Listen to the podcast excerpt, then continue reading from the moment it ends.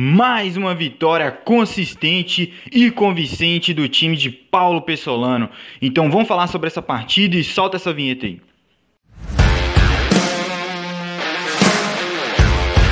Salve meus amigos, sejam todos bem-vindos a mais um pós-jogo aqui no canal do Cruzeiramento ou em podcast, né, no Spotify. Eu sou Matheus, já peço para você se inscrever no canal, deixar o like no vídeo. Vou falar da goleada do time do Cruzeiro, né, em cima do Pouso Alegre, uma goleada bastante convincente, mais uma boa atuação do time aí do treinador uruguaio Paulo Pessolano.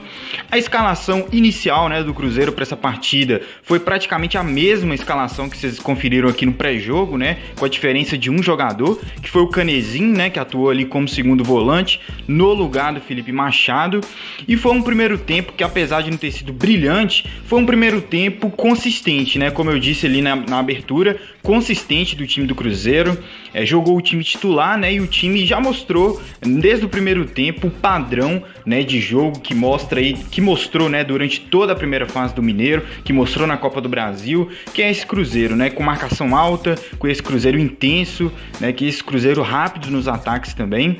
E o time mostrou isso no primeiro tempo destaque para como o time explora né, o passe vertical do zagueiro e, é, e por que é importante ter zagueiros que saibam, né, tem esse recurso de sair jogando com pé com qualidade, né, que é o caso do Oliveira, né, que é um zagueiro que, que ainda não agradou a todos, né, mas a qualidade dele no, no passe inicial é o que garante ele como titular, né, e mais uma vez ele ajudou muito o time nesse quesito. Não tem como também não falar da pressão das linhas do Cruzeiro, né, ainda mais que a gente fez um gol hoje, né, mais uma vez, repetindo o que já aconteceu algumas vezes né, na temporada, que é um gol que sai pós-pressão do Cruzeiro. Né? O Vitor Roque vai pressionando e junto com o Vitor Roque vai todo o time do Cruzeiro, meio de campo todo avançando para pressionar o time do Pouso Alegre.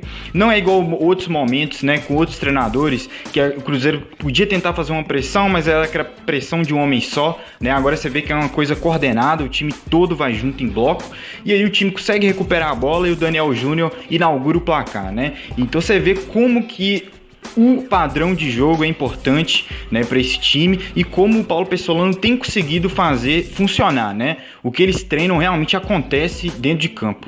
Fiquei muito feliz com o gol do Vagninho, que foi o segundo gol, né? Que inclusive foi um gol que saiu logo após a gente levar o empate. E mais uma vez o time mostra reação, mostra que não se abala né, na partida. Isso é muito importante, é uma característica marcante também desse time. E eu fiquei muito feliz porque o Vagninho vinha em baixa, né? Depois de um bom início, ele ali teve uma queda de rendimento. Hoje também não estava tão bem assim, estava atuando ali como, como centroavante, né? O Vitor Roque caindo mais para beirada e o Vagninho mais centralizado. Não é a especialidade dele, mas conseguiu fazer um gol que requer bastante técnica ali, né? Limpando os zagueiros com muita habilidade. Fiquei feliz e tomara que ele possa recuperar a confiança, né? Que eu sinto que ele perdeu um pouco essa confiança e que esse gol sirva para acender de novo o Vagninho, porque ele tem qualidade para ajudar muito o Cruzeiro, né? Um jogador muito útil. O segundo tempo ficou marcado aí pelo impossível, né? Por que impossível? Porque foi assinalado dois. Isso mesmo, disse dois pênaltis pro Cruzeiro e os dois foram reais pênaltis, né? Não foi nenhum pênalti inventado, foi um pênalti que bateu na mão, no braço do zagueiro, né? Que ampliou o espaço e o outro foi um carrinho na cara do juiz dentro da área, né? Os dois pênaltis muito bem batidos pelo João Paulo, né? Com muita qualidade e frieza, né? A gente ainda não tinha tido pênaltis essa temporada, não é nenhum exagero, o Cruzeiro não teve pênaltis nessa temporada, então era até difícil a gente saber quem ia bater. Né? Então a gente já viu que o João Paulo se apresentou ali como batedor de pênaltis. Acredito que o Edu jogando, o Edu também bata, né? Ele inclusive bateu contra o Cruzeiro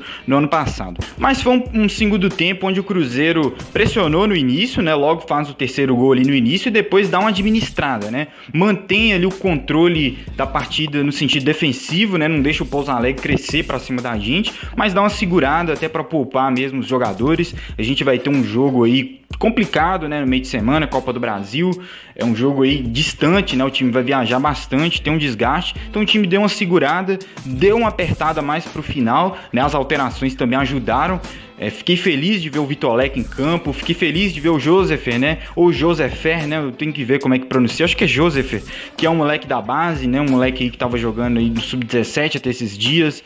É, é, um jogador de lado, né? De que tem essa característica de quebrar a linha, de velocidade. Muito bom, né? Ver esses atletas em campo. O Vitolek pelo, pelo ponto de que ele já jogou bem no Cruzeiro ano passado e o Josefer porque é mais espaço para base, né? Acho que quanto mais espaço para base, mais satisfeito eu fico e nisso Paulo Pessolano é impecável, né? Então fica aqui meu registro dessa partida, um jogo onde o Cruzeiro é, mostrou, né, por que é melhor, não ficou só na base do nome e favoritismo, mostrou em campo que é um time melhor, manteve o padrão, né, manteve ali a consistência do time. Pode não ter sido um jogo extremamente brilhante, mas foi um jogo onde o padrão do time se mostrou mais uma vez presente, né? E olha lá, um jogo que a gente não foi tão brilhante, foi 5 a 1, né? Uma sonora goleada, porque teve o último gol ali do Rafael Santos no finalzinho, num contra-ataque, né? Um ótimo passe que deixaram o Rafael Santos na cara do gol. E ele fez um gol que ele merece, né? Porque ele já cansou de dar assistência esse ano, tá jogando bem, merecia ter feito esse golzinho aí para coroar esse bom início de temporada. Então, galera, é isso meu registro da partida. Muito obrigado a você que acompanha e acompanhou esse vídeo até aqui. Se inscreva, deixa o like e retorne aqui no canal durante a semana, onde eu sempre estou lançando vídeos e estou fazendo live também sempre que eu posso. Então, muito obrigado e até a próxima.